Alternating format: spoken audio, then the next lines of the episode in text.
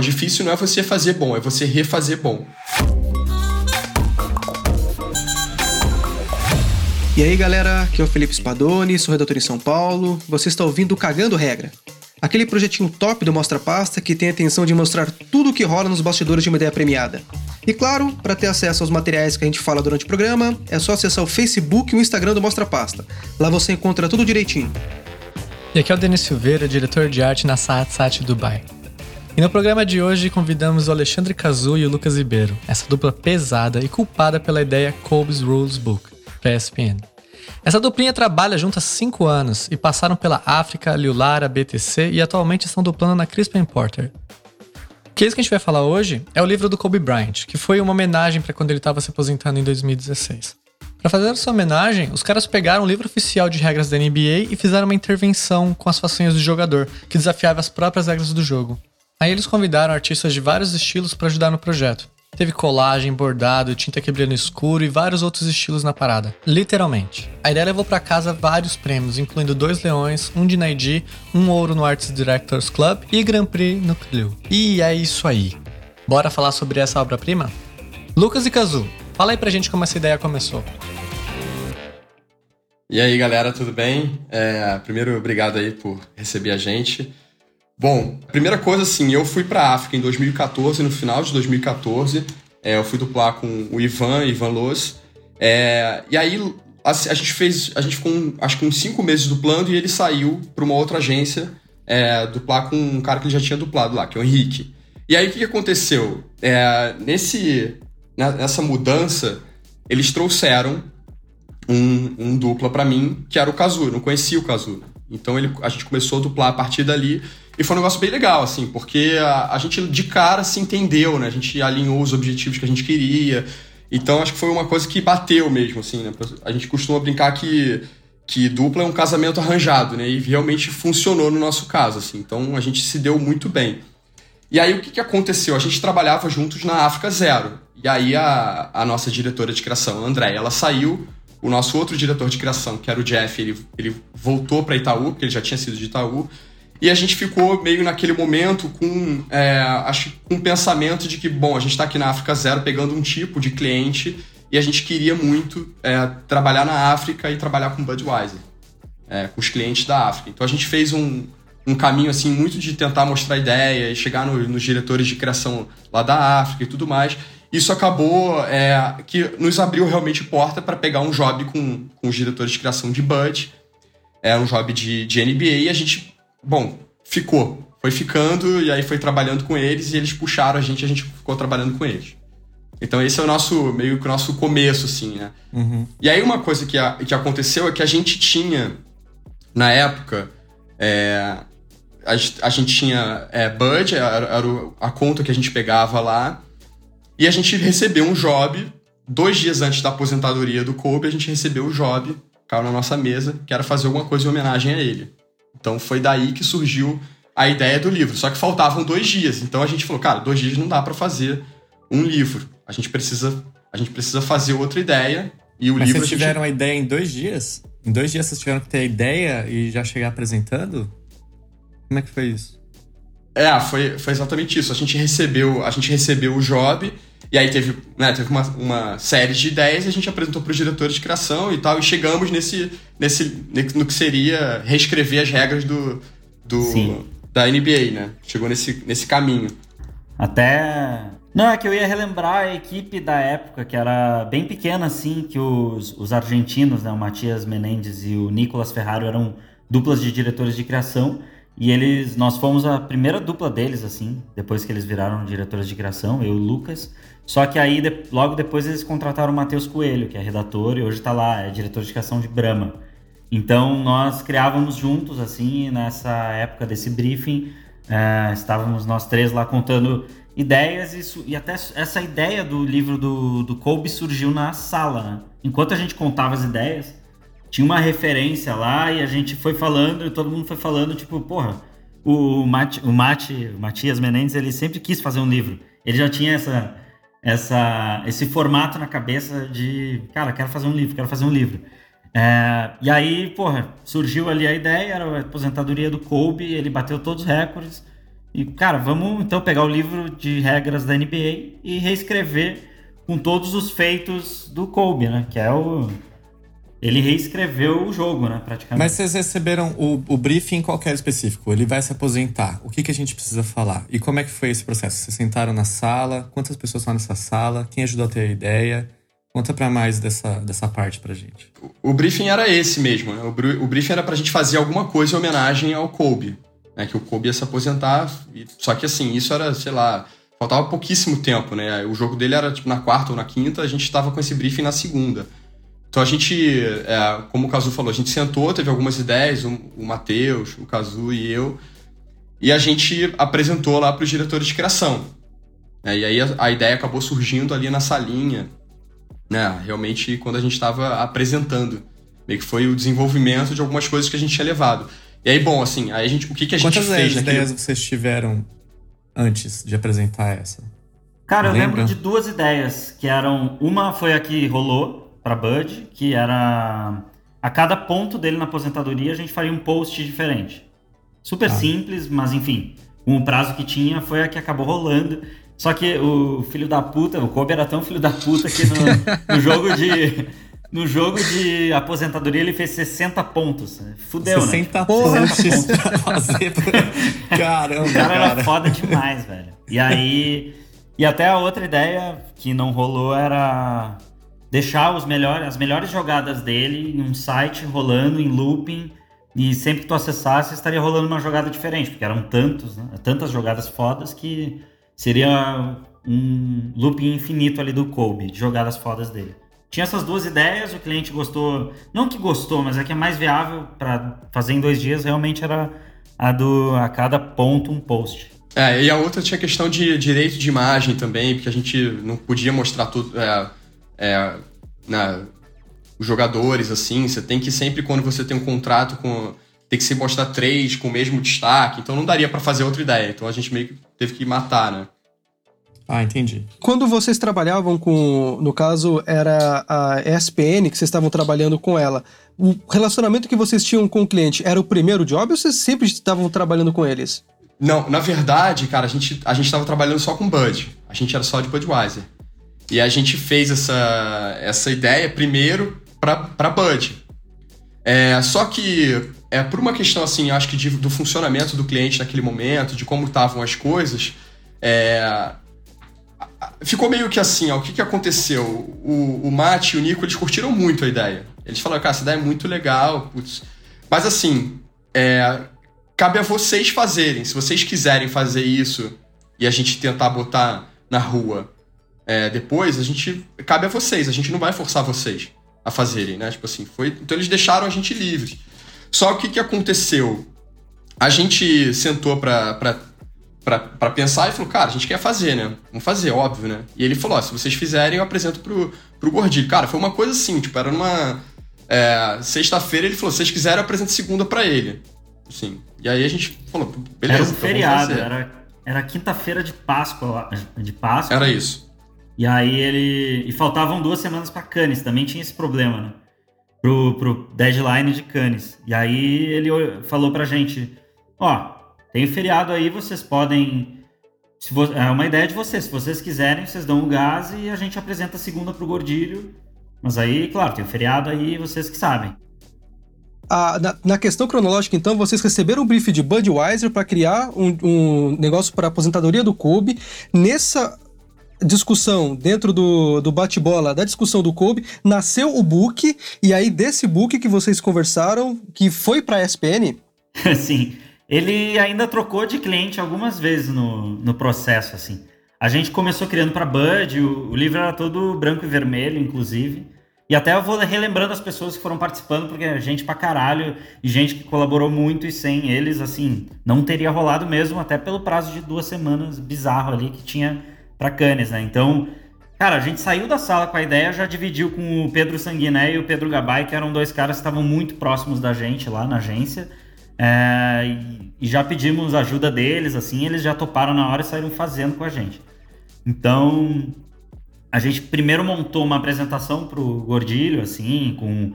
Era um mood, né? A capa e algumas páginas como poderiam ser. E aí era tudo vermelho em cima do livro branco, né? Pra, pra ser Bud. Só que aí, cara, no meio desse caminho, o Bud já tinha feito a ideia que saiu no dia. É, e aí gente, o Gordilho é amigo do, do presidente, sei lá, diretor de marketing da NBA. E aí ele, porra, vamos fazer direto pra NBA. E aí, em algum momento, a gente tava fazendo direto pra NBA e ainda mudou. Não, vamos fazer pra ESPN, tá mais fácil aqui, o cliente, o cliente vai curtir, vamos fazer pra ESPN. Foi então, assim. Então, tipo, vocês tinham uma relação, vocês tinham feito a ideia totalmente para Budweiser, tiveram que dar um shift na ideia para outro cliente no meio do caminho. E como é que foi isso? Vocês já estavam com a prancha tudo pronto e aí vocês pegaram exatamente o mesmo, o mesmo layout, tudo e apresentaram? Ou vocês já começaram a desenvolver a ideia e depois vocês assinaram o cliente? Não, foi assim, ó. A gente fez o concept todo em vermelho para Bud. Só que também tava uma coisa estranha fazer um livro vermelho pro Kobe, que jogou 20 anos no Lakers. E aí a gente. Quando, quando a gente viu que não ia rolar para Bud, a gente começou a fazer ele amarelo e roxo. E aí é, até começou a dar uma identidade muito mais forte, assim, com a cara do Kobe, né? E aí vocês vão reparar que no livro inteiro não tem, não tem logo nenhum. Tem logo só da NBA, porque é o livro de regras da NBA. Não tem logo da ESPN, nas artes, em lugar nenhum. A gente foi fazendo pro Kobe e pro Lakers. E aí, em algum momento, se definiu o cliente e foi. O, logo do cliente entra no case. Mas não precisa necessariamente estar tá na peça. O cliente só assinou então a ideia no final. O board, né? você só trocava o logo, né? só trocava o logo, né? Quem assinar, coloca o logo no final. é isso. Não, e vou dizer. E vou dizer que se a SPN não topasse, a gente achar outro. É, é assim, cara. A gente. Isso foi um dos aprendizados desse trabalho, assim o trabalho ele tem que sair de algum jeito, é, aquela regra do antes feito que perfeito. Não precisa ficar esperando o cliente perfeito, a oportunidade perfeita. Cara, vamos adaptando. Vai adaptando até chegar num mínimo, claro, de respeito ali à qualidade da ideia, mas é, tem que rolar de algum jeito. Assim, a gente é muito fominha quanto a isso. A gente quer que a ideia saia e vai, vai adaptando o máximo que dá. Você estava falando que vocês trabalharam então para apresentar essa ideia para o DC no primeiro, primeiro momento. Durante três dias, vocês tinham sexta, sábado e domingo, que era no, na Páscoa, certo?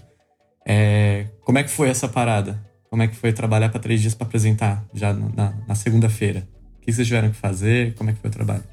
Cara, foi normal, porque na África, final de semana é dia de semana. Não, foi super Aquela época a gente trabalhava muito, cara. Todo dia até meia-noite. Eu e o Lucas acho que a gente bateu o recorde de jantares no McDonald's lá. quatro, três, quatro vezes por semana a gente ia no McDonald's ali do lado. Impossível, cara. Caramba. trabalhava muito lá, então. Inclusive, essa parte da dupla de vocês, que vocês já estão há cinco anos juntos, trabalhando juntos, vocês, tanto na África, nas outras agências, sempre um puxando o outro? O relacionamento de vocês dois, esse casamento que vocês têm vividos aí, como que é? Dentro da África, das outras agências aí, pegando esse gancho.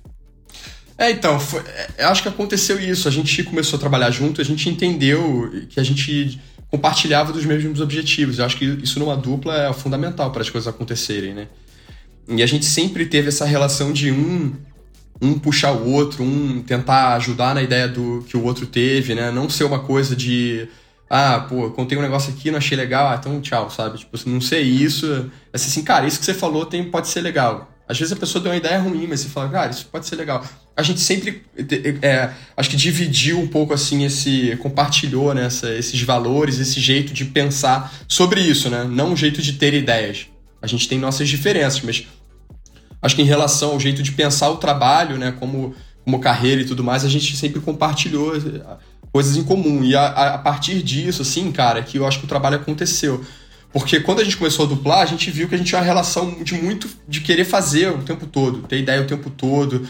Então a gente foi. Todo o trabalho que a gente pegava, a gente tentava botar uma ideia legal. Todo o trabalho, todo o trabalho. E, cara, assim, eu vou te falar.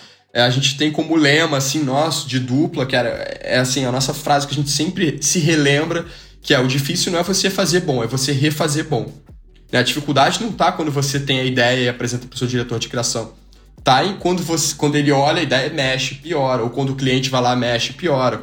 Né? Quando os outros setores da agência é, mudam, querem mudar a ideia. Como você volta para sua mesa e você refaz esse trabalho da melhor maneira possível.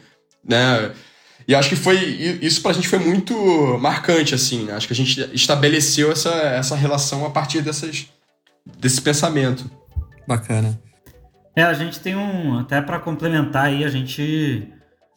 Primeiro que a gente tinha. Tava no mesmo momento de carreira. Pasta assim, meio no mesmo nível, é, com os mesmos objetivos de ganhar o primeiro leão, de, de cada vez crescer mais, botar trabalho na rua. A gente gosta muito de produzir, cara. Eu acho que é o melhor momento, assim, da, da profissão é quando tu vê o negócio pronto divulgado ali no clube de criação, no mensagem, pode postar. Porra, é a melhor parte, assim, da, da profissão, né? Ver o trabalho pronto. E a gente bota muita coisa na rua, a gente tem um índice de aproveitamento muito bom porque a gente é muito chato. A gente vai insistindo e adaptando a ideia até, até ela sair. De algum jeito ela vai sair. E a ideia quando vocês tiveram, é... foi fácil chegar no insight, falar assim, vamos pegar o livro, vamos fazer isso, que nem você estava comentando. Alguém falou que queria já fazer um livro. Mas por que pegar o livro de regras e por que o Kobe? Por que a, a direção de arte que vocês escolheram? Por quê? Cara, tem uma coisa legal que o. Com poucos jogadores tu pode fazer isso e ficar autêntico, né? E o Kobe, quando a gente estava pesquisando, a gente viu que ele tinha quebrado muitos recordes. É, ele é o, o, jogador, é o segundo jogador a mais pontuar num jogo, por exemplo. Em uma única partida ele fez 81 pontos. Para ter uma ideia, o recorde do Michael Jordan é 69 pontos numa partida, que já é bastante. 81, alguns jogos, alguns times não fazem 80 pontos numa partida.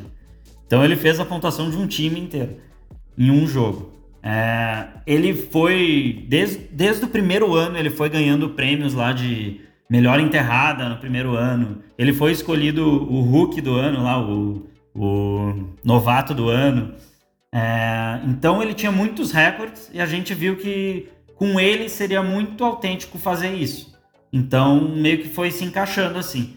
É, não daria para fazer para qualquer outro jogador, assim. Teria que ser um cara do nível dele ou no basquete do Michael Jordan. E para apresentar para o Gordilho, quando vocês apresentaram, já veio a prancha toda formatada, apresentação top para ele, só para mudar o logo? É, a gente não, não costuma a gente não costuma fazer prancha assim mais, né? A gente faz apresentação. Então, a gente criou uma apresentaçãozinha com a verdade lá, o porquê de fazer aquilo, os dados do, do Kobe e aí a ideia e alguns exemplos de layout, tipo a capa e algumas páginas, mas só de marcação. Nenhum desses layouts ficou, né? Beleza. E aí, vocês tiveram então. Aí depois que ele aprovou e finalmente já tinham o cliente, que vocês também já estavam na pegada, independente do cliente. Como é que foi o processo de produção? Quem vocês chamaram? Quantas pessoas foram envolvidas? É, bom, a gente viu que tinha duas semanas para o prazo de Cannes e tinha que fazer. Eu, eu, eu fui atrás do livro de regras da NBA e eu vi que ele não existia. E aí, é porque é um PDF hoje em dia, não tem por que produzir um livro, né? e aí eu baixei esse PDF é, e dava ali poucas páginas, né, umas 30 páginas. E aí então eu também busquei umas ilustrações de, de de normas, de tabela, de bola, e fui uh, enxertando o livro para ele ter pelo menos umas 80 páginas, 40 duplas, e foi o que ficou. Então a gente precisava de 40 ilustrações. E aí, cara, a gente já, além do Sanguiné e do Gabai, a gente começou a ir atrás de galera para ajudar a fazer essas ilustrações. E o, a grande história ali era fazer com técnicas diferentes, né? Então a gente Claro que a gente buscou gente que a gente conhecia, porque a África é muito grande, tem 80 pessoas na criação. Mas a gente também buscou por talentos diferentes. Então, por exemplo, a Rafa Teixeira, que é uma pessoa que ilustra, ilustra bem pra caralho. Ela fez a capa, fez uma página que tem um dourado, que é super. é uma das páginas mais legais. A gente chamou o Theo Cardinale, que era um puta ilustrador, ainda é, né? O Edson Rosa também, ele fez uma página com colagem. A gente chamou o Rodrigo Molina, que também ilustra pra caralho. E até uma mina do planejamento, que ela tinha um projeto de, de costura, assim, ela faz uns bordados. É, a gente chamou ela para fazer uma página com costura, que seria diferente, assim. Fernanda Valéria. E também teve o Bruno Menon, que era conhecido lá, amigo da Rafa, Rafa Teixeira. E ele é ilustrador, então ele fez umas páginas, tipo aquela que brilha no escuro, que é legal pra caralho também. Ele fez um stencil.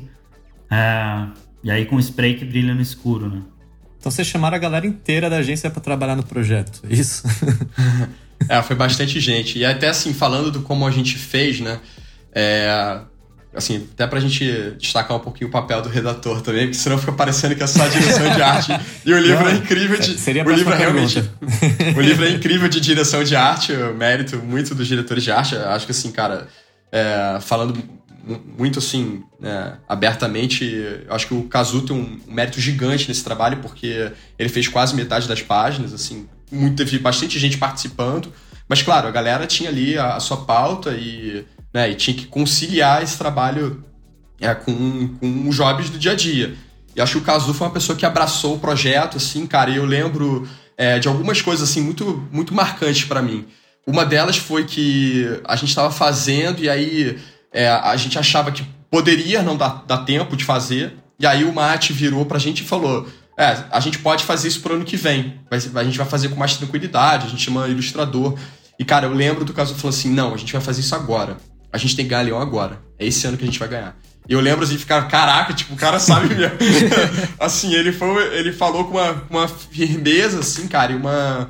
Acho que uma determinação muito grande. Eu, eu assim, eu tenho essa imagem dele falando para mim muito, muito claro na cabeça. Esse foi e uma outro outra... aprendizado, né, desse trabalho, que é ideia adiada é ideia perdida. Em um ano, ninguém daquela galera estaria ali. O Kobe, claro, já teria se aposentado, o assunto não estaria relevante. Mas, cara, muda cliente, muda o diretor de criação, muda a equipe. Ou tu faz agora ou tu não faz mais, sério. É, a ideia tem que ser. Tem que ter pressa para fazer a ideia.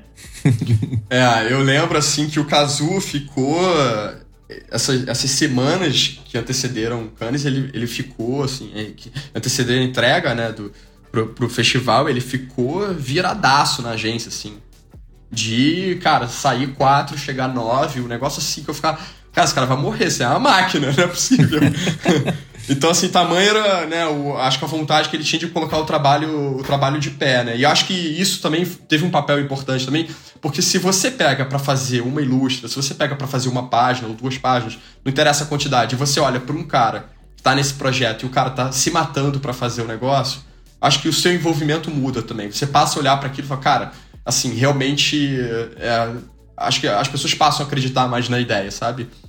E falando agora, voltando lá pro, da parte da redação, o que, que a gente fez, né? O, o Matheus e eu fizemos. A gente começou a procurar um monte de dado, um monte de informação, a fazer título, e a gente ia colando essa, essas coisas na sala do, dos diretores de criação, na sala dos argentinos. A gente ia colando lá na parede, coisas que a gente achava legal e ia, ia, pregando lá. Cara, isso aqui é legal, isso aqui é uma frase que a gente, que a gente acha que pode ser, pode funcionar, pode ficar legal. Isso aqui é um dado muito marcante. E, e, a gente foi fazendo, a gente foi fazendo isso, né? E aí, claro, a gente falava, ah, isso é, isso é legal, isso não é tão legal. E a partir daí é que os diretores de arte pegavam e cada um ia lá e escolhia uma página para fazer. É, então, vocês serviam como. Você, vocês juntavam a informação que ia ser bordada ou printada depois pela galera de ilustração e direção de arte, né? Então, Exato. fizeram a curadoria de informação para as 80 páginas, né? 80 páginas. É, e também davam uma poetizada no negócio, né? Tinha coisa ali que era um dado duro, mas eles transformavam em uma informação mais legal também, né? Tem essa parte de, é. de azeitar a, a, informação. E até ajudar com que isso é, desse ideia para os diretores de arte do que eles poderiam fazer, né?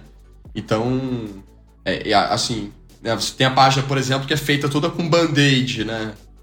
Por quê? Porque ele se machucou ele continuou jogando. Ele teve esse, esse jogo que ele joga, inclusive, com a mão esquerda, que ele era destro, né? Ele se machuca e passa a jogar o restante do jogo com a mão esquerda. Então, esse tipo de coisa que a gente tentava trazer para municiar os diretores de arte, para ele, eles pegarem e fazerem isso visualmente de um jeito legal. É, ele é um dos jogadores que mais se machucou, né? Ele teve 22 é, contusões e aí, só que ele sempre voltava e se reinventava ali. Isso também é muito foda sobre ele, assim. Parte do, do redator, que o, o Lucas estava comentando, né? Você ficou pesquisando, vocês ficaram fazendo essa curadoria. Houve também alguma coisa relacionada à parte motivacional? Por exemplo, se você joga no Google Kobe é, Rules, né, você coloca dicas, você vê um monte daquelas frases meio Clarice Lispector, né, de motivacional, um monte de coisa inspiracional. Vocês também utilizaram isso? Vocês foram atrás dessas frases? Cara, a gente foi atrás de tudo. Naquele momento, acho que éramos dois especialistas no Kobe. É... É, Não, mas assim- o- os redatores eles têm que buscar mais coisa, porque tem coisa que não gera uma ideia visual às vezes, né? Então eu lembro até que algumas coisas sobraram lá. Mas é foda. Uma pergunta meio avulsa, mas vocês eram fãs de basquete antes ou só quando fizeram o job? Não, a gente já era fã. Eu já. Eu, eu sempre gostei de basquete. Fiz basquete no colégio, embora minha altura nunca tenha ajudado. Tipo, tem intercolegial. Eu sempre gostei, né? Eu fiz basquete, joguei basquete da quinta até a oitava série. É, mas assim, numa, na escolinha do colégio. Não tinha nada de especial nisso, mas eu gostava. Sempre gostei, né? É, foi meu, foi meu primeiro esporte quando eu era criança. Só que aí eu, eu não cresci, né? Como, como quem me conhece sabe. E aí eu tive que mudar de esporte, mas. Mas. Não, é que aquela época tinha o Michael Jordan, o Shaquille O'Neal, que até jogou com Kobe, né? O, tinha a galera foda lá, Magic Johnson, Larry Bird, Barkley. Até tem o filme do Space Jam lá. E aí teve um gap, esse gap do Kobe, ele era o grande astro né, da NBA. E até por isso, por não ter tantos astros, a NBA deu uma caída e agora voltou com LeBron, Curry, o Kawhi Leonard, todo mundo. Mas, mas ah, o que fez eu particularmente voltar a gostar de basquete foi ter ido trabalhar com o Bud e o primeiro job ser campanha da NBA. Cara, a gente começou a estudar aquilo de novo e relembrando, eu comecei a relembrar toda a relação que eu tinha com o basquete quando eu era criança. Foi bem legal. É, tanto é que a gente tem agora um, é, um grupo que a gente joga basquete todo domingo. É com a galera de agência, tem bastante gente de agência também. É, o Cazu e eu, a gente tem um. é, depois rolou um outro projeto na agência pro Oscar, né? E a gente tem a bola autografada, tá aqui em casa, a bola autografada pelo Oscar. Muito do então, caralho. assim, muito do caralho. Porra. muito legal. E vocês jogam como dupla quando vocês vão jogar no, no basquete com a turma das agências? Às vezes. Às vezes a gente joga, às vezes a gente joga, mas aí são dois ruins jogando. Aí são dois ruins jogando juntos, aí fica mais difícil. Não, mas é bacana de saber que vocês é, já tinham uma conexão com o esporte, né? Porque isso ajuda pra caramba até na forma de, de criar ideias. Vocês têm uns insights diferentes, vocês sabem onde buscar, né?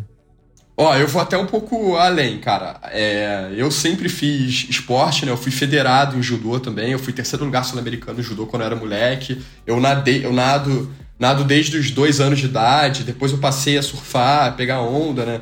Cara, já joguei vôlei também. Assim, eu, cara, eu fiz de tudo um pouco, assim, né? Mas com mais destaque, assim, as coisas que eu mais gostei de fazer: judô, basquete e pegar onda. É, e a gente, a gente, é, um dos motivos que a gente queria trabalhar com Bud é porque Bud tinha essa plataforma de esportes americanos, né? E, e a gente sempre trocando entre a gente, falar, pô, eu adoro esporte, eu adoro fazer. O Kazu, por exemplo, ele é jogador de rock, ele pode contar melhor sobre isso, mas ele joga rock. Então a gente sempre teve essa relação que, cara, foi mais uma coisa que casou também. E é uma. E é uma. É, é um. É uma coisa que a gente traz pra gente, assim, nos nossos trabalhos. A gente. é, não é à toa que a gente tem dois trabalhos com, relacionados a esporte, né? Assim, a gente gosta mesmo, a gente acompanha. Então, isso é, É, muito na bom. verdade, a gente tem até mais, né? Vendo aqui, É. eu tô com o nosso portfólio aberto para relembrar aqui. Mas é que todo o projeto é, fora da pauta, assim, projeto pessoal que a gente pega para fazer, a gente tenta fazer de esporte. Porque a gente curte muito esse assunto, né? Os assuntos que a gente mais gosta de trabalhar é cerveja, que a gente tem a chance de trabalhar no dia a dia. Muita, muita sorte de poder atender clientes de cerveja, né? Desde, desde a África. A gente já trabalhou com Bud, Brahma e agora trabalha com Stella, Artois e Bohemia. Então, porra, é excelente ter um dia a dia assim. E aí, sempre que dá, a gente faz um projeto de esporte. Então, a gente fez o livro do Kobe, a gente fez um projeto para ESPN depois, Pés pelas Mãos, que também era de basquete. A gente, bom, fez a campanha de Copa do Mundo da Brahma, que foi legal pra caralho. E na Liu Lara, depois a gente pegou um- uma campanha de Nissan que era pra Champions League. Então, mesmo sendo um carro, tinha esporte e aí dava pra juntar tudo e ser do caralho. Caralho. Mas é, minha relação com o esporte também é desde criança, eu pratico de tudo. E o meu esporte número um, assim, que eu mais gosto de praticar é o, é o hockey. Joguei em vários times, é, campeonato. Acho que foi o esporte que eu levei mais a sério, assim. Ainda tento levar, né? Agora com, com filho é um pouco mais difícil, mas tento participar de uns campeonatos. Mas o hockey, sem dúvida, por mais estranho que seja jogar hockey no Brasil, é, foi o que É o que mais me motiva, assim, a continuar praticando esporte. Né? Deixa eu fazer uma pergunta aqui que é meio. Cara, vocês montaram, foram 24 livros, certo? Que era o número da camisa do Kobe. No, vocês, para cada ilustrador, cada artista que vocês chamaram, eles, caras tiveram que fazer 24 páginas iguais para vocês poderem montar, para vocês poderem distribuir? Como que foi isso? Os que fizeram as páginas à mão tiveram que fazer várias vezes. Isso foi foda. É... Tinha a página costurada, a Fernanda lá morreu fazendo, né? Era super trabalhoso. Mas, enfim, Caraca, faz parte. velho. Né? Porque, Não, a, é a porque é maioria, lindo. Pra vocês entenderem, assim, a maioria das artes são feitas no Photoshop e a gente, quando produziu o livro, já imprimiu elas junto. Então, se a gente tiver uma oportunidade, acho que não tem onde ver esse livro mais ao vivo, talvez na África tenha um. Se alguém tiver a oportunidade na África de ver esse livro, vai ver que a maioria das páginas já são impressas ali. E aí é outro aprendizado desse livro. A gente, num trabalho que tem muito, muitas páginas, muitos posters, muitas artes, a gente não precisa fazer todas elas com perfeição, né? Inclusive, eu sou um cara muito contra perfeccioni perfeccionismo. Sou muito contra isso, porque o perfeccionismo é a perda de tempo do detalhamento de cada coisa. Cara, sem perfeccionismo. Seja direto e foca no que vai aparecer, né? Então, no caso de um livro, as pessoas lembram de 40 páginas, lembram ali de 5, 6. É, então, tu não precisa fazer todas fodásticas. Claro, se deve fazer isso, talvez o, se a gente tivesse feito isso, o livro fosse ouro hoje. Ele ganhou bronze, talvez exatamente por isso, mas, bom, acho que não precisa, né? Tá, tá bom do jeito que tá ali. São, são feitas à mão e quantas são digitais, você lembra? Eu acho que tem cinco ou seis feitas à mão.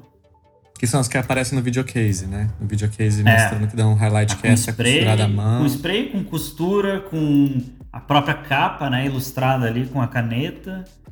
É, a do band-aid, eu acho que é mais ou menos isso. E pra onde esses livros foram mandados? E aí a galera mandou para influenciadores, que eram fãs da marca lá, já parceiros da ESPN. E a gente enviou um pro Kobe, que a gente nunca soube se ele recebeu. É, agora, infelizmente, foda-se, né? Tipo, o cara sofreu um acidente lá. É, negócio muito triste. Eu gostaria muito que ele tivesse visto isso. Eu, eu fico sonhando que ele tenha visto e tenha gos- gostado do livro, assim. Teria sido muito legal. É, então, foi um baque, né? Com esse ano, no ano. Aliás, foi esse ano. Que esse lance do acidente, né? Mas vamos tentar manter a boa vibe. e, senão a gente vai entrar, né? É bem triste, mas vamos falar. Por causa do acidente começou a surgir muito material dele, né? E aí, relembrando que ele ganhou o Oscar com uma animação que ele escreveu e locutou. Então o cara era muito completo, assim, e isso tem muito a ver com o sistema de, de educação e esporte nos Estados Unidos, né? Que eles atrelam tudo. O jogador chega na NBA, ele, ele é formado numa universidade. Uma universidade foda. Tem até um documentário de hockey na Netflix, que é o é, Ice Guardians, que é sobre a galera que briga, só briga no hockey. É, a especialidade deles é brigar. Então é, eles são brutamontes assim, só que mostra lá no documentário esses caras, dois deles são formados em Princeton, tipo, os caras são super cultos assim, dando entrevista falando bem pra caralho.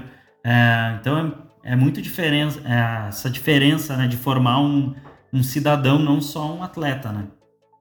Quando vocês mandaram esse, o job estava pronto, vocês fizeram lá o primeiro livro, é, chamaram os artistas, fizeram o primeiro livro, vocês apresentaram esse livro, foi pra, pra SP, como que foi essa reação deles, na hora que eles viram o livro? Não faço ideia. Ah, não... Não, a gente, a gente não era do grupo de ESPN, então a gente não tinha proximidade com o cliente nem nada. Então os diretores Vocês fizeram todo o job, vocês fizeram todo o job e falou o seguinte, ó, tá aqui, agora vocês se viram aí pra onde que vai esse job. É, a África tem um, tem um sistema para canes, né?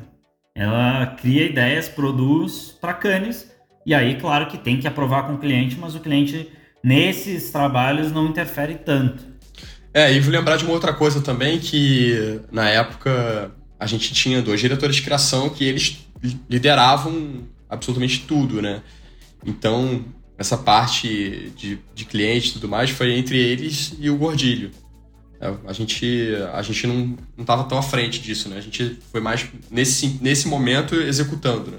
Então não teve uma dificuldade de aprovação com o cliente, não teve problema com atendimento falando que não era do guide do cliente, não teve esse, esse tipo de problema, né? Foi direto e reto. Foi direto e reto. O cliente viu pronto, adorou, graças a Deus.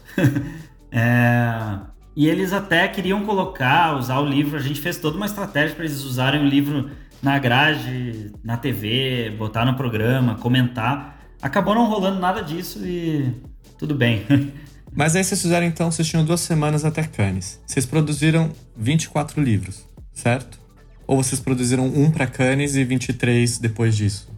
Não, foi tudo ao mesmo tempo, até porque a gente tinha que produzir o livro físico. E quanto mais tu faz, mais barato o unitário, né? Tem esse cálculo aí. Então a gente fez todos de uma vez. Aí a galera que tinha que fazer a mão fez lá todos de uma vez. E a gente foi enviando. E já tinha certeza que esse livro ia para Cannes, que era a premiação principal ali no momento. Cara, outra coisa que na África nada é certo, né? Até o fim, assim, a gente não tinha certeza. É... No fim, ele foi teve quatro inscrições e porque entrou no final, assim. Tinham vários cases que já tinham lá suas 20 inscrições garantidas e o Kobe, como entrou no final, teve que, que entrar na fila ali e pegar o que sobrou da grana para inscrição, né? Vocês montaram um videocase, você vê que, meu, nossa, é lindo, é absurdo, é uma produção foda pra cacete, assim. Uh, esse, o videocase, para vocês enviarem pro festival, é videocase, board, vocês mandaram o próprio livro, como que foi essa caixa toda para mandar pro festival? De acordo com a categoria? É, de acordo com a categoria. Quando é design, eles pedem a peça física. Então a gente teve que mandar o livro é, físico, aí tinha o board e tinha o case Acho que até o Lucas pode contar um pouquinho do case, que foi uma peça assim que o, o Santiago Dulce, que era o que é o diretor do case lá na, na Primo Buenos Aires, ele estava começando, acho que a dirigir, ele era diretor de criação, até trabalhei com ele na Thompson. E ele era super amigo do Mate e do Nico, então ele entrou na parceria assim para fazer o case. E cara, brilhou muito assim, acrescentou muito. Como é que você escreve um, um, um, roteiro de videocase tão conceitual, né? Porque não tem uma linearidade, é meio 100% conceitual, né? Como é que você fez, Lucas?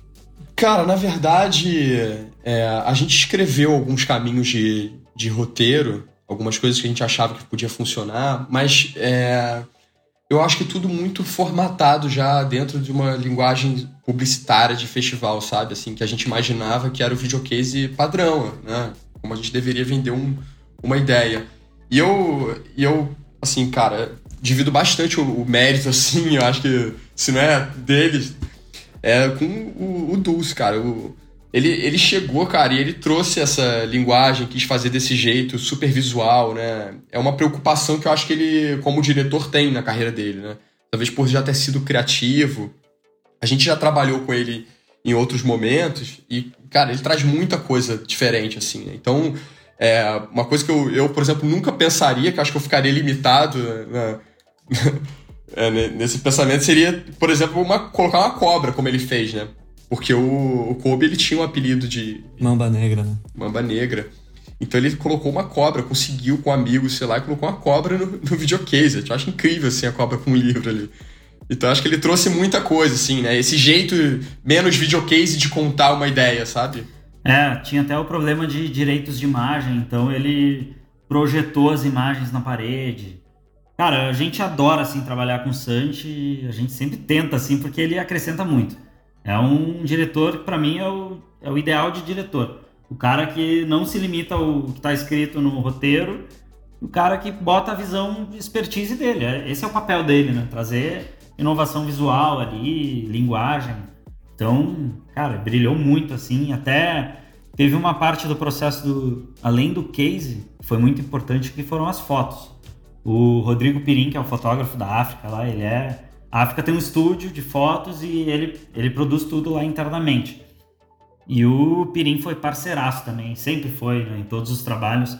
Mas nesse eu lembro que a gente virou a noite lá fazendo, que era tinha que fotografar todas as páginas e aí fazer. A gente fez várias fotos do livro de diferentes maneiras. A gente fez um stop motion dele girando e aparecendo a, a, a pintura da capa, então deu trabalho pra cacete e o Pirim foi muito parceiro nisso. É, e teve uma coisa também que foi muito, que foi muito boa pra gente no final das contas, que foi ter usado a locução é, do Magic Johnson, que ele faz a, a, a introdução né, da, do último jogo do, do Kobe, ele faz a introdução, ele chama o Kobe falando um texto que é incrível, é lindo, né? Assim, e aí, de novo, volta lá pro ponto que o Caso falou, como eles são preparados, como eles falam bem, escrevem bem.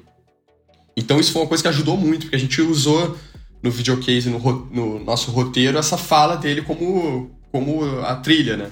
Então ele vai falando ali e aí vão passando as páginas. A gente foi fazendo isso casar, né? Então acho que funcionou muito bem. Vocês tiveram que pagar algum direito, alguma coisa, ou vocês só usaram e ficaram, tipo, na miúda? Não, primeiro assim, a gente fez. O original é, é, é, com o áudio dele, mas, claro, por um medo de veiculação e tudo mais, aí a gente foi para um caminho B que foi é, reproduzir algumas falas e reescrever outras, e aí usamos um locutor. É, não ficou igual, né? É muito emocionante ali. A fala dele é muito linda. Mas não ficou igual. Mas, mas pelo menos a gente acho que nos ajudou muito porque serviu de guia. Cara, é, é, é, legal você ver a complexidade de todos os artistas que foram envolvidos no, no projeto e da pesquisa que vocês fizeram em cima da, das informações do, do Kobe Bryant. E como que foi vocês lidarem com os jobs do dia a dia da agência? Nesse caso, vocês é, fazendo, tocando um case para Cannes e, e, os jobs do dia a dia. Como vocês dividiam isso? Das nove às sete, dia a dia. Das sete à meia-noite, Cannes. É o Não, padrão. mais ou menos. É, na prática, sim, corria para entregar o dia a dia e focar em Cannes ali, porque também faltava pouquíssimo tempo. Eu acho que, para não ser injusto, acho que o, o Matias me deixou focado no livro nessa última semana, assim. Ele viu que não ia dar se ninguém ninguém focasse. Ele falou assim: "Não, Kazu, tira, sai da pauta e foca no livro nessa última semana". É, mas assim, de um modo geral, não existe muito isso, né? Assim, você sentar para fazer canes e ficar fazendo canes, né? É, o que a gente tenta fazer quando apresenta uma ideia e ela, e ela vira uma ideia que, que pode ser que seja inscrita, é você fazer com que ela entre na pauta e você concilie dentro da pauta, né? Para você também não ocupar o teu, o teu tempo livre, né? Mas, cara, no final das contas, quando você quer botar uma ideia de peça, tem que ficar até tarde, você tem que chegar cedo, você tem que usar a hora do almoço. É o jeito de fazer acontecer esse. É, é difícil. A nossa profissão é difícil mensurar esse tipo de coisa, né? Porque quanto mais horas tu dedicar, melhor vai ficar. Então é complicado, assim, dizer, ah, não, não precisa trabalhar de noite, final de semana. É, às vezes, para ficar melhor o trabalho, tu vai ter que dedicar mais horas. Mas o lado bom é que a cultura vem mudando, né? Tem várias agências que não tem mais esse sistema de canes, de criar fantasma. É, até a própria agência que a gente está, a Crispin, a CPB não faz. Assim, é dia a dia, aprova com o cliente, produz e se ficar legal vai para canes. É, é, que é o caminho correto, né? O resultado, o prêmio tem que ser um resultado, não o principal objetivo. O, a Widen também é assim, eu acho que a Cakeway também é assim. Então, cada vez vem mudando essa, essa visão. E a, eu mesmo e o Lucas, a gente foi. Teve a oportunidade de ser diretor de criação na, na BTC. E a gente fazia um sistema de um briefing por semana, tentar organizar o sistema de canes para não ser uma loucura de só ficar sob responsabilidade. Ah, se eu quiser ganhar, eu vou ter que trabalhar de madrugada e vou ter que dar mais. Não Vamos organizar aqui, né? A agência tem o poder de organizar e fazer um, criar um processo do bem ali para que as pessoas uh, foquem também nisso, que é importante no fim das contas para a agência, né? É, e tem uma, eu tenho uma relação também que acho que é isso que o Casu falou, isso tá mudando, né, com, com as agências, que é, e, por exemplo, a gente faz isso na BTC, que não é fazer canes por fazer canes, né? É você fazer canes com o objetivo de, é, acho que, instigar um pouco mais o cliente, levar, um, de repente, dentro de um assunto, é, uma abordagem um pouco mais diferente, que seja mais. É, que provoque um pouco mais. Assim, acho que é, é, é serve para isso, assim, né? Para você abrir caminhos diferentes que às vezes no dia a dia você ali com um monte de policy do cliente você não consegue. E acho que às vezes precisa ter esse olhar diferente para provocar e para trazer alguma coisa mais relevante para o cliente mesmo, assim, né? E claro, no final das contas, para a agência também, para as pessoas que estão envolvidas no, nos trabalhos. É, até porque o, o proativo, ele mostra que você está se importando com o cliente e ele quer dizer que as pessoas têm o tesão de estar tá fazendo o que elas estão fazendo, né? Eu acho que, claro, né, o trabalho em geral ele é importante, mas o proativo ele mostra que a agência está pensando mais, está pensando além, mais do que só o briefing, mais do que só entregar o que está fazendo, né?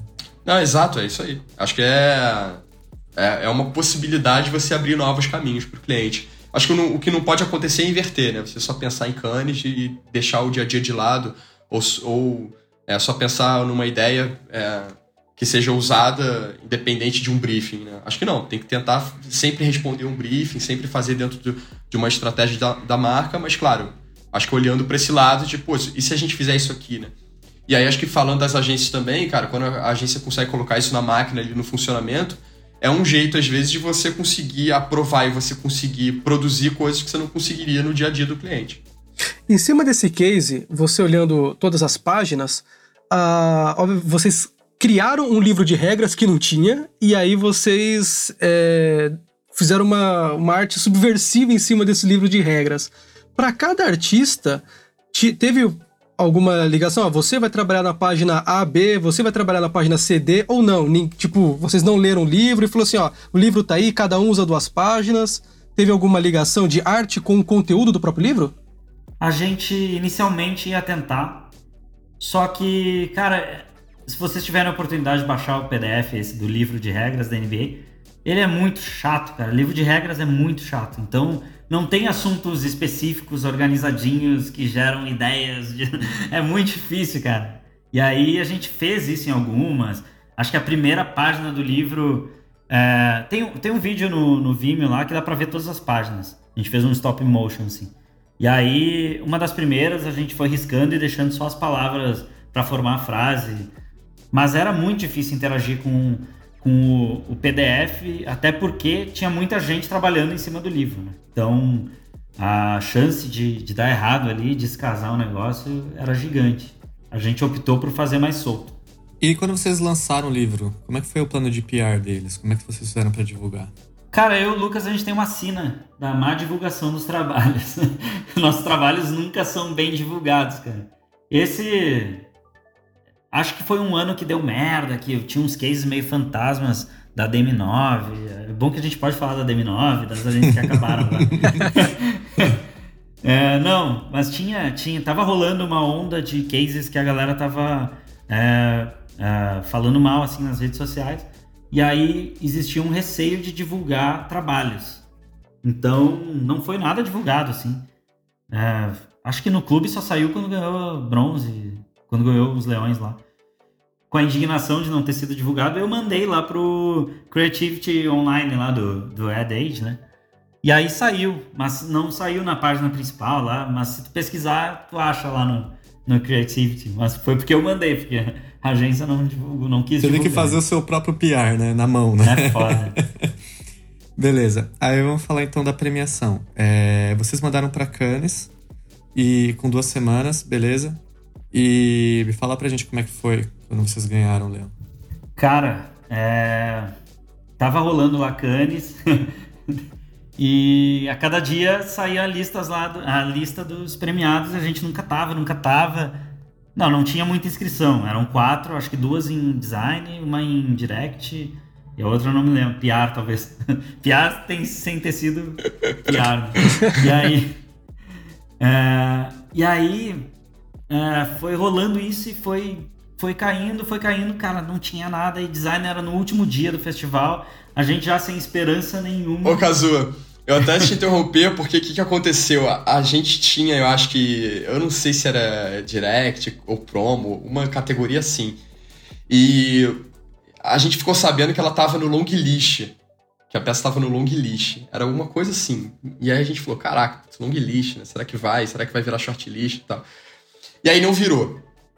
Não virou e tal, daí frustração, né? E, e aí, acho que no domingo, sei lá, o, o Mate nos manda mensagem no grupo que a gente tinha e falou, ó, é, cara, esqueçam o prêmio. O prêmio não é importante, o importante é a gente fazer um trabalho legal e isso a gente fez. A gente tá é, super orgulhoso, né? Ele e o Nico, a gente falou, gente tá super orgulhoso é, com o que a gente conseguiu levantar, e é isso aí e tudo mais. Então, assim, naquele momento ali, eu conversando com o Caso, falei, cara, acabou, né? Perdemos, não ganhamos. Ele já sabe que a gente não ganhou e tá tudo certo.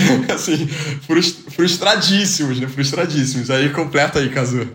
Não, é que aí teve um. Na sequência, teve uma coisa engraçada que eu, eu sempre acordava e, e recebia, já tava nos grupos lá, quem tinha ganhado e quem não tinha. Isso sempre tem uns nerdzinhos que ficam atualizando lá o site de Canis.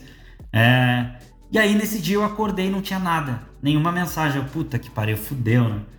Ah, tá muito estranho isso. Daí eu entrei no site Canis, não tinha um atualizado ainda, fiquei atualizando um tempo assim, uns três refreshes de 5 em 5 minutos. Cara, apareceu lá é, os dois leões, porque era design, né? Então os dois foram em design. É, acho que a subcategoria, não lembro direito. Tipografia e sei lá o que. Ilustração. E aí apareceu, então eu fui o primeiro a ver. Isso foi muito estranho, assim. E aí eu já liguei pro Lucas direto. Aí já. Não chorei, mas é, foi gritaria. Foi muito bom, cara. Eu lembro assim de, é, sei lá, cara, não eram nem 6 horas da manhã, 5 e meia, sei lá, o Cazu me ligou pra dizer. E, e o Cazu super frio, né, cara? O telefone tocou, falei, cara, não é possível, né? Cazu atendi rápido. Ele falou, ganhamos, ganhamos leão. Eu falei, caraca, que loucura, cara. É muito bom, cara. E muito esse bom. leão teve algum impacto na vida de vocês? Vocês sentiram que mudou alguma coisa quando vocês ganharam? Ou no dia seguinte voltaram a fazer banner pra agência? Olha, Cara, olha que eu, loucura. eu, No mesmo dia, na agência lá, é, eu tava com três trabalhos ao mesmo tempo, fazendo. Daí eram umas oito da noite, eu fui falar com a, com a mulher da pauta lá, que cuidava da pauta. É, falar, pô, não tem como passar um, pelo menos, pra alguém, porque eu queria matar isso aqui e comemorar o leão, né? Ah, não, não, não, tu acabou de voltar de férias, vai ter que trabalhar pra caralho aí pra compensar, compensar as férias. Acabou de voltar de férias. Aí nesse dia que a gente ganhou o leão, eu fiquei ainda até umas três da manhã na agência, cara. Ó, mas assim, é, a gente tem, na, acho que no nosso imaginário, que a gente vai ganhar prêmio, vai ganhar leão e isso vai mudar a nossa carreira. Talvez isso tivesse. Talvez isso acontecesse lá atrás. Hoje em dia acho que não acontece mais. O, o que eu acho que muda? Cara, muda dentro da gente, né? Muda a forma como a gente encara os trabalhos, muda como a gente é, passa a enxergar muito mais que a gente vai conseguir fazer alguma coisa e pode fazer. Eu acho que isso é a, é a mudança que vale, né? E que a gente tem. Então, assim, o Kazu e eu, cara, a gente começou a olhar para as coisas, tipo, pô, a gente consegue fazer um trabalho num nível que ganhe coisa, né? Assim, então, isso acho que muda. Você, você quando você não ganha, você tem um pouco essa, essa virgindade, assim, sabe? Esse estigma, pô, nunca ganhei, nunca fiz, né? Tipo, e aí, quando é que vai ser? Eu vou acontecer nessa carreira ou não vou? E acho que ganhar te libera um pouco desse peso, dessa pressão, dessa vontade, né? Porque você fala, ah, puta, beleza, rolou agora eu consigo fazer as coisas com mais calma, mais tranquilidade, né? Acho que tem uma coisa assim, cara, a gente. É, quando a gente faz um trabalho legal, é, o primeiro nosso critério sobe, né? Primeiro a gente começa. A gente tem uma ideia e aí a gente começa a achar as ideias ruins, né? Nesse momento a gente entende que o nosso critério subiu. E eu acho que quando você ganha um prêmio, você entende um pouco melhor onde está o seu critério. Você fala, ah, putz, beleza, já fiz esse trabalho que está nesse nível. Então até aqui eu consigo chegar. Né, assim, e aí você passa a lutar para ter um trabalho melhor do que aquele teu melhor trabalho, que claro, é uma busca constante que a gente tem, mas pelo menos eu acho que tem esse esse, sei lá, esse significado. Não, tem uma coisa que não é que ah, ganhou o leão, uma pessoa vai te ligar e já fazer uma proposta na hora. Até pode acontecer, tem histórias assim, mas com a gente não aconteceu. Mas também todo mundo que está nesse trabalho hoje está bem, né? Tá muito bem. É, o Pedro Gabay, é, ele foi Young naquele ano e hoje é DA Senior lá na Widen. O Pedro Sanguiné tá em Portland trabalhando para a Nike muito por causa desse trabalho. Né? O, a Rafa Teixeira é diretora de design na Venables de, de São Francisco. Tipo, então a galera foi se dando bem. O Matheus continuou na agência e é diretor de criação. Então, é, ao, a médio e longo prazo ajudou muito, assim, eu acho, esse trabalho e os prêmios dele. Né? Você falou que você continuou trabalhando até as três da manhã, mas você acha que depois disso ficou mais fácil para aprovar outras ideias com o seu DC ou você acha que não? Não, não. Não. Nem pensar. não mudou nada, não mudou nada assim de imediato, só a longo prazo. Não, então. é, é que assim, na tua agência que tu tá, é, é, difícil ter uma reviravolta da tua personalidade ali, né? Da tua pessoa. não vai conseguir dar a volta por cima e, tipo, virar uma outra coisa. Ah, agora que ele tem leão, ele é foda, vamos dar job bom. Não, vai continuar sendo o mesmo ali. Agora, chega numa outra agência já com um pouquinho mais de moral, né? É, e assim vai, vai. E também tu vai evoluindo, vai criando casca. A gente passou a ser mais reconhecido, eu acho, também, né? Principalmente assim, acho que falando de direção de arte, que é um trabalho primoroso, é, um reconhecimento do mercado em relação a ele. Então eu vou até citar uma história que é, que é curiosa. A gente, mais pra frente, né? Não foi naquele ano, foi no ano seguinte. A gente ganhou o Clio, cara, o Clio Sports, ganhou GP no Clio. E a gente teve a oportunidade de buscar o prêmio. E aí foi um negócio assim, cara, que a gente falou: ah, pô, vamos aproveitar que a gente está indo para Nova York buscar um prêmio, por que, que a gente não bate um papo com alguns brasileiros que estão por lá, amigos nossos e tudo mais? E a gente foi numa agência, e aí está rodando a agência, o cara tá nos apresentando, mostrando como é a estrutura, não sei o que, legal pra caramba e tal. E aí ele falou: ah, tem, um, tem uma dupla aqui, não sei o que, pô, falar com os caras aqui. E, cara, de repente eu senti que o cara levantou e encostou na parede. e ficou estranho assim. Eu falei, cara, o que o cara tá fazendo encostado na parede? E aí, cara, eu fui olhar assim, atrás dele tava o nosso trabalho, cara. Eu falei, caralho, tipo assim, cara, peraí, cara. Que é o livro do Kobe aqui, o cara. tipo, o cara tava, assim. Usando como referência. Usando como referência o trabalho, né? E aí, uma coisa que foi muito legal também, que nessa mesma viagem que aconteceu, eu acho que isso, isso foi muito marcante, assim, para mim, cara. Foi super, super legal que a gente. A gente foi na DDB e a gente foi conhecer onde ficava a sala principal lá do, do chefão e tudo mais. E, cara, na antessala tinha uma TV passando os melhores trabalhos da DDB no mundo. E aí, quando a gente foi olhar assim pra TV, passou o livro, o case do livro. E a gente falou, caralho, tipo assim, tá passando o negócio da rede, né? Assim, pô, é incrível. Você fica, caraca, como assim? Né? Então dá uma visibilidade grande, trouxe uma visibilidade nesse sentido, né? Acho que assim, o reconhecimento ele vem com o tempo, né? Com uma série de coisas que você vai fazendo. Mas tem um outro trabalho que te coloca um pouco mais no holofote, eu diria. Vou só entrar agora no, no assunto que é. Vocês, quando sentam, é, mesmo antes de ganhar o festival, né? Quando vocês, como criativos, sentou na mesa do computador, abriu lá o Word, abriu o, primeiro documento em branco no Photoshop, tá tudo em branco. Por onde que vocês começam a pensar? Por onde vocês começam a criar? Cara, eu vou te. Pô, pergunta difícil, hein?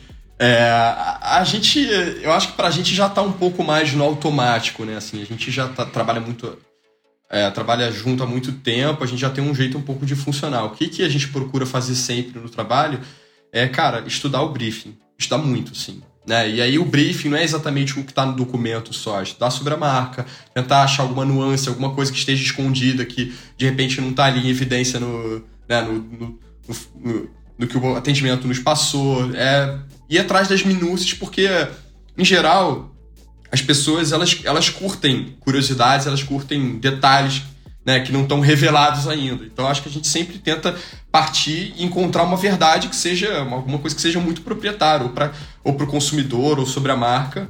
E é, é, o jeito que a gente costuma é, funcionar. Assim. A gente tem um processo de, de criar que a gente faz isso. Primeiro, cada um faz o, né, a sua pesquisa sozinho, e aí a gente senta para bater bola e volta e, e faz isso várias vezes, né? É, a gente tem, nesses cinco anos, né, a gente foi desenvolvendo métodos. E aí, um com certeza é esse, de estudar, estudar muito. A gente tem recentemente feito um sistema que funciona, que é pensar separado, cada um chega em cinco ideias e traz para a mesa depois para discutir. Então já chega para discutir com um volume legal, pra, com 10 coisas ali pelo menos para falar. É, a gente fica dando check na ideia para ver se ela responde o briefing a todo momento. É, então, sempre tem que responder muita coisa no briefing. A gente fica checando isso. Então, geralmente a gente não chega em tantas ideias, porque é difícil que muitas ideias cumpram todos os, os itens ali que tem que cumprir no briefing. E a gente tem até um sistema para checar se, ela, se a ideia é boa, que são três, três critérios. E o primeiro critério é se vai para nossa pasta, é o primeiro, assim, porque a gente tem que ser um pouco egoísta e isso é bom para todo mundo, porque se vai para nossa pasta, significa que o trabalho é bom. É, se a ideia vira notícia, é o segundo critério, porque uh, a gente sempre faz esse exercício de imaginar ela, pô, isso aqui iria para o Fantástico, será? Então é um segundo critério. E o terceiro critério é se o Luciano Huck faria. Então, se, se, se, pudesse ser um quadro do Luciano Huck, a ideia é ruim. Tipo, ah, vamos juntar um casal que se separou há muito tempo, fazer um casamento na praia, não sei o quê. É, isso aqui é um quadro do Luciano Huck. vamos, vamos pimpar o carro do cara, o carro velho do cara. Não, esse é o Lata Velha, cara. que maravilha esse critério, cara. São esses muito três bom, critérios. É muito bom, velho. Então a gente fica o tempo inteiro dando esses checks mentais e hoje em dia, eu e o Lucas nem. A gente nem precisa se falar para saber, né? A gente só se olha e, tipo, tá, essa ideia o Luciano Huck faria. Mas... a ideia do Luciano Huck, cara. Essa é, nossa, cara, isso é genial, cara. E, o, e nesse caso, é, para diretor de arte é, e para redator, né? Quais são os livros ou sites que vocês indicariam para a galera começar também a buscar umas referências? Não necessariamente de propaganda, mas de qualquer tipo de assunto, né? Que, que talvez dê bons insights né? Tanto para DA quanto para redator, da forma criativa. Cara, então é, eu vou fazer o, o caminho. Pô, você falou para Você falou de referência, site e tal. Cara, eu tenho feito um caminho diferente. Eu tenho lido muito, assim, né? Eu acho que o redator tem que ler muito. Eu acho que ler e escrever também, que é uma outra coisa que tem, tem ficado um pouco de lado, né? E aí eu não tô falando para fazer. É, ficar fazendo texto long copy para todo job que aparecer, não é isso. Né? Acho que é tentar trazer um pouco mais de relevância para a redação, cara, assim. E pode ser só um conceito e tal, mas tentar sempre, poxa, como é que eu faço uma formulação diferente? Como é que eu reconstruo isso de outro jeito? E eu acho que isso vem através de leitura, assim, leitura de estilos diferentes. Né? É, cara, assim, é, é chover no molhado, né? Falar o óbvio isso, mas acho que eu mesmo já passei por um momento na minha vida que eu nem tava lendo mais, sabe, assim. E aí, quando eu me dei conta que eu tava lendo, sei lá, pouquíssimo por ano, eu falei, não, peraí, tem que repensar isso. E passei a fazer esse exercício de escrever um pouco mais também. Deixa eu tentar fazer um negócio que eu nunca fiz, sabe? É, então, então acho que teve essa. Sei lá, cara, acho que a gente fica um pouco viciado, assim, em ficar olhando coisas de propaganda, né? Um pouco condicionado com os tipos de ideia que tem nos sites que já foram feitas, no final das contas, né? E é, e é bom ver propaganda porque é muito bom você saber por onde as pessoas já percorreram ideias e o que, que já funcionou. Acho que isso é super válido. E qual é o critério que as pessoas estão usando para avaliar as ideias. Mas acho que quando você só fica nisso, você né, se alimenta de, de propaganda e fica pobre. Acho que fica pobre. Um autor que você gosta bastante, assim, que você tem se inspirado mais? Cara, tem, tem uns que eu leio bastante aqui, mas é. Me inspirar é, assim, é difícil porque são pessoas muito boas, né? Assim, quando você olha pra literatura, a galera é muito, muito boa. Cara, eu sou apaixonado pelo Milor Fernandes. Acho incrível, assim, a forma como ele, como ele escreve, como ele subverte o raciocínio. É muito legal. Ele tá te levando para um caminho, daqui a pouco você, você tá em outro completamente diferente. Eu adoro crônica, então, né, assim, para mim, cara, eu leio eu sempre tô lendo um livro da Marta Medeiros, que tem muito livro dela, do Antônio Prata.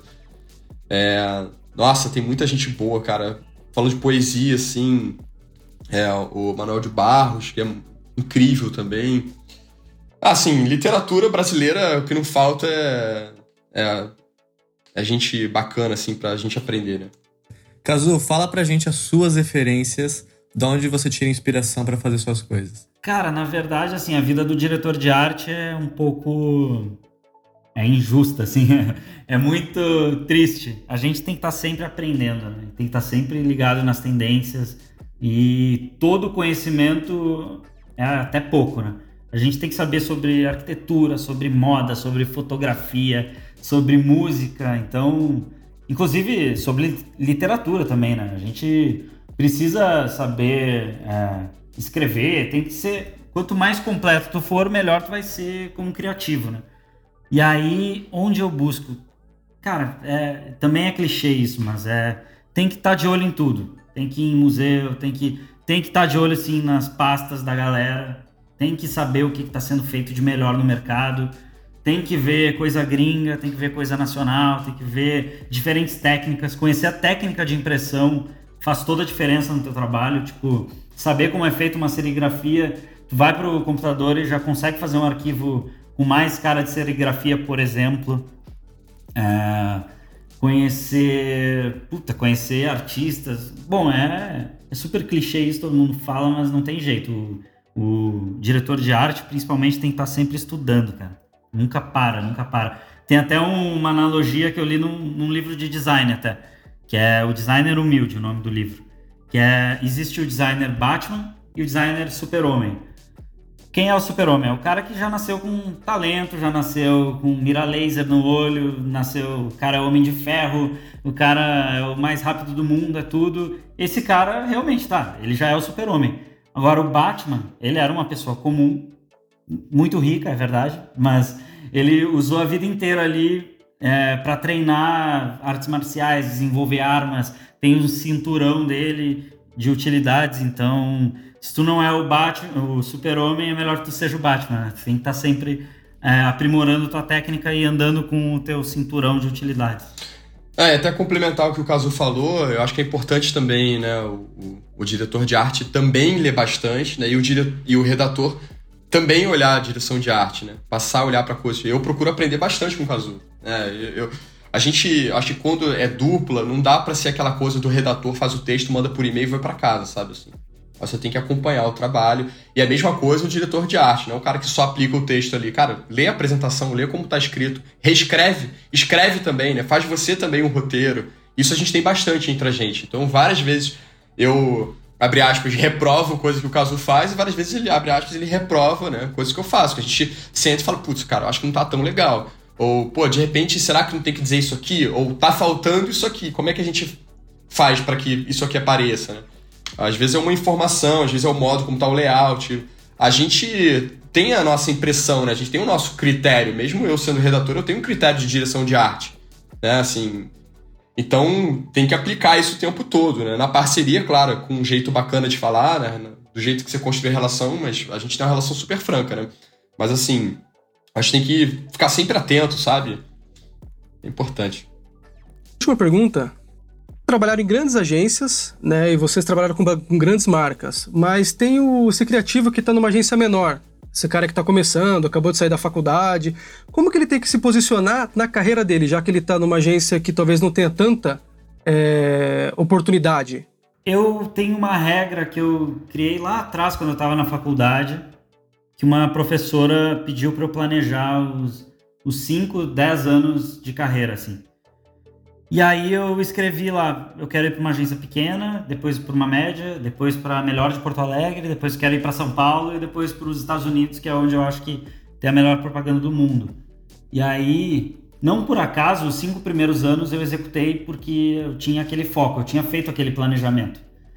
E até chegando nas agências eu criei outra regra que era é, buscar ser o pior de onde eu tô. E isso pode parecer estranho, mas imagina, o pior do Barcelona, o pior jogador do Barcelona é um dos melhores jogadores do mundo, né? Então, esse é depende do contexto de onde tu tá. Então, se tu tá numa agência e tu é o pior, e aí tu vai evoluindo, chega entre os melhores, e tu pode ir para uma e ser pior de novo e aprender tudo de novo, acho que tem que ir para a próxima, ser o pior de novo, reaprender as reaprender não, aprender coisas novas com aqueles com as pessoas melhores é chegar no nível deles e buscar uma agência onde tu possa ser o pior de novo. Então, quanto mais vezes você fizer isso, mais, é, mais vai, vai aprimorando a tua técnica ali, o teu conhecimento. É, eu, eu concordo 100% do, com o Kazu. Eu acho que eu não tive esse, essa aula na faculdade, mas acho que eu tinha isso dentro de mim, assim, né? E sempre para lugares onde eu pudesse fazer, tivesse oportunidade. É, a gente, como criativo, muitas vezes a gente. Eu acho que não para para planejar e não para para pensar. Então, coisas que. É, se eu pudesse voltar lá atrás e, e dissesse para mim mesmo, seria trabalhar com pessoas melhores que eu, mas quem são essas pessoas? Começar a olhar para isso também, né? Parar de olhar para a agência que coloca um trabalho na rua e pensar, ah, quem são as pessoas que estão trabalhando nessa agência? Com quem eu poderia colar? Quem vai ser o meu diretor de criação? Né? O cara que vai me puxar para eu fazer um trabalho bom. Esse cara é realmente legal esse cara vai me ensinar, ele ensina para as pessoas que estão à volta, eu olharia para isso. Uma outra coisa também, assim, que é super importante, o tipo de cliente que você quer trabalhar, né? O tipo de cliente que você trabalha hoje provavelmente vai te abrir porta na próxima agência. Então, se você tem vontade é, de trabalhar na UMAP, quais são as agências, por exemplo, para fazer Volkswagen? Quais são as outras agências que têm contas de carro para que você pegue conhecimento sobre esse segmento automobilístico para depois, um dia mais para frente, você trabalhar na UMAP, sabe? ter, olhar também para a agência, para os clientes que tem dentro da agência. Claro, isso muitas vezes muda, né? Mas passar a olhar um pouco assim, mais. Acho que mais frieza e mais consciência mesmo sobre o que é aquela agência que você. O que, que aquela agência pode te oferecer, sabe? Bom, agora eu vou para minha última pergunta, e ela é relacionada a todos os prêmios, a tudo que vocês já passaram. Que, como vocês estavam comentando, às vezes você tá na, na Páscoa, você vai passar com a família, esse tipo de coisa, mas tem ideia para entregar, tem toda esse, essa carga de ter que trabalhar até mais tarde, de ter que se sacrificar. Então, eu quero fazer uma pergunta para vocês, e eu vou começar pelo Lucas, depois eu quero ver você, Cazu, que é qual que é o preço do leão? o preço do leão é... Cara, eu acho que é, é caro. Eu não acho que é barato, não. É... Eu, eu, por exemplo, cara, sendo bem honesto assim, eu eu tive um relacionamento que foi para as cucuias porque eu estava mais focado na minha carreira do que no relacionamento. Eu acho que assim, importante para pessoa que quer estar tá nessa área, que quer fazer e quer acontecer, é escolher lugares, né? E, e, pensar na carreira, tipo assim, o que, que eu. Onde que eu posso trabalhar que eu consiga isso que eu, que eu desejo, entendeu? Acho que o, o prêmio não é o desejo de todo mundo. Tem gente que prefere, é, sei lá, um, um dia a dia que, que te proporcione um trabalho que vá pra rua, que as pessoas vejam na TV.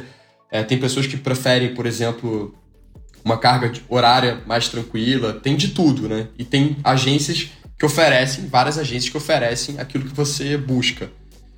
É, eu acho que pensar só no prêmio é ruim. Eu acho que é só ruim. Porque se você não ganha, você se frustra eu, eu procuro pensar em fazer um bom trabalho, assim. Esse é o meu, é o jeito que eu, que eu prefiro acreditar. E claro, quando tem alguma coisa que eu acho que eu, eu preciso me dedicar, hoje em dia, né? Acho que eu já fui diferente também.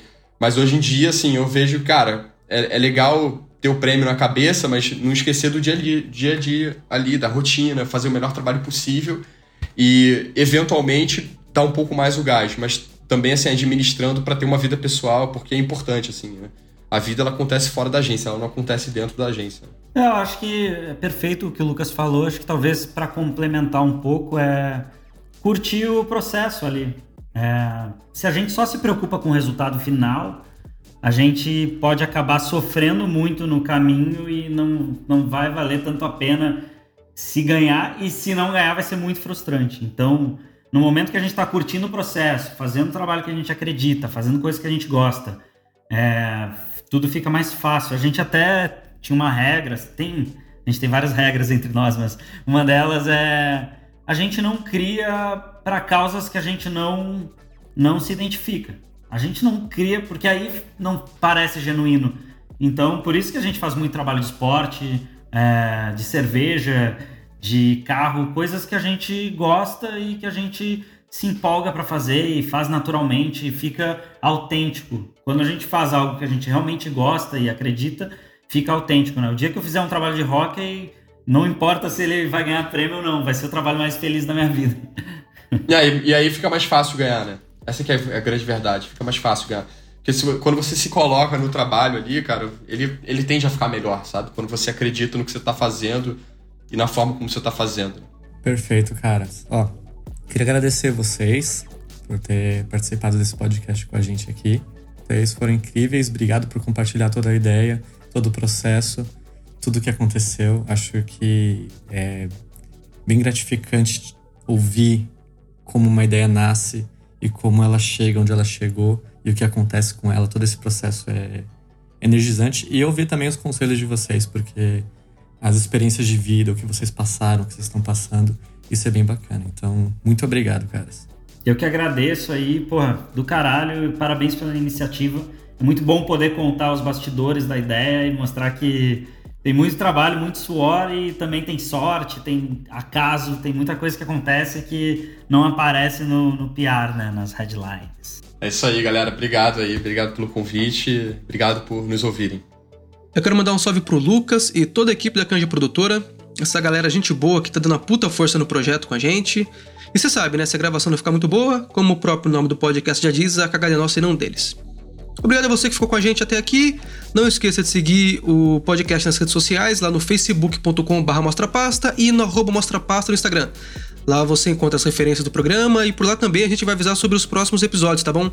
Valeu, galera. Compartilhe a palavra com os amigos e até a próxima.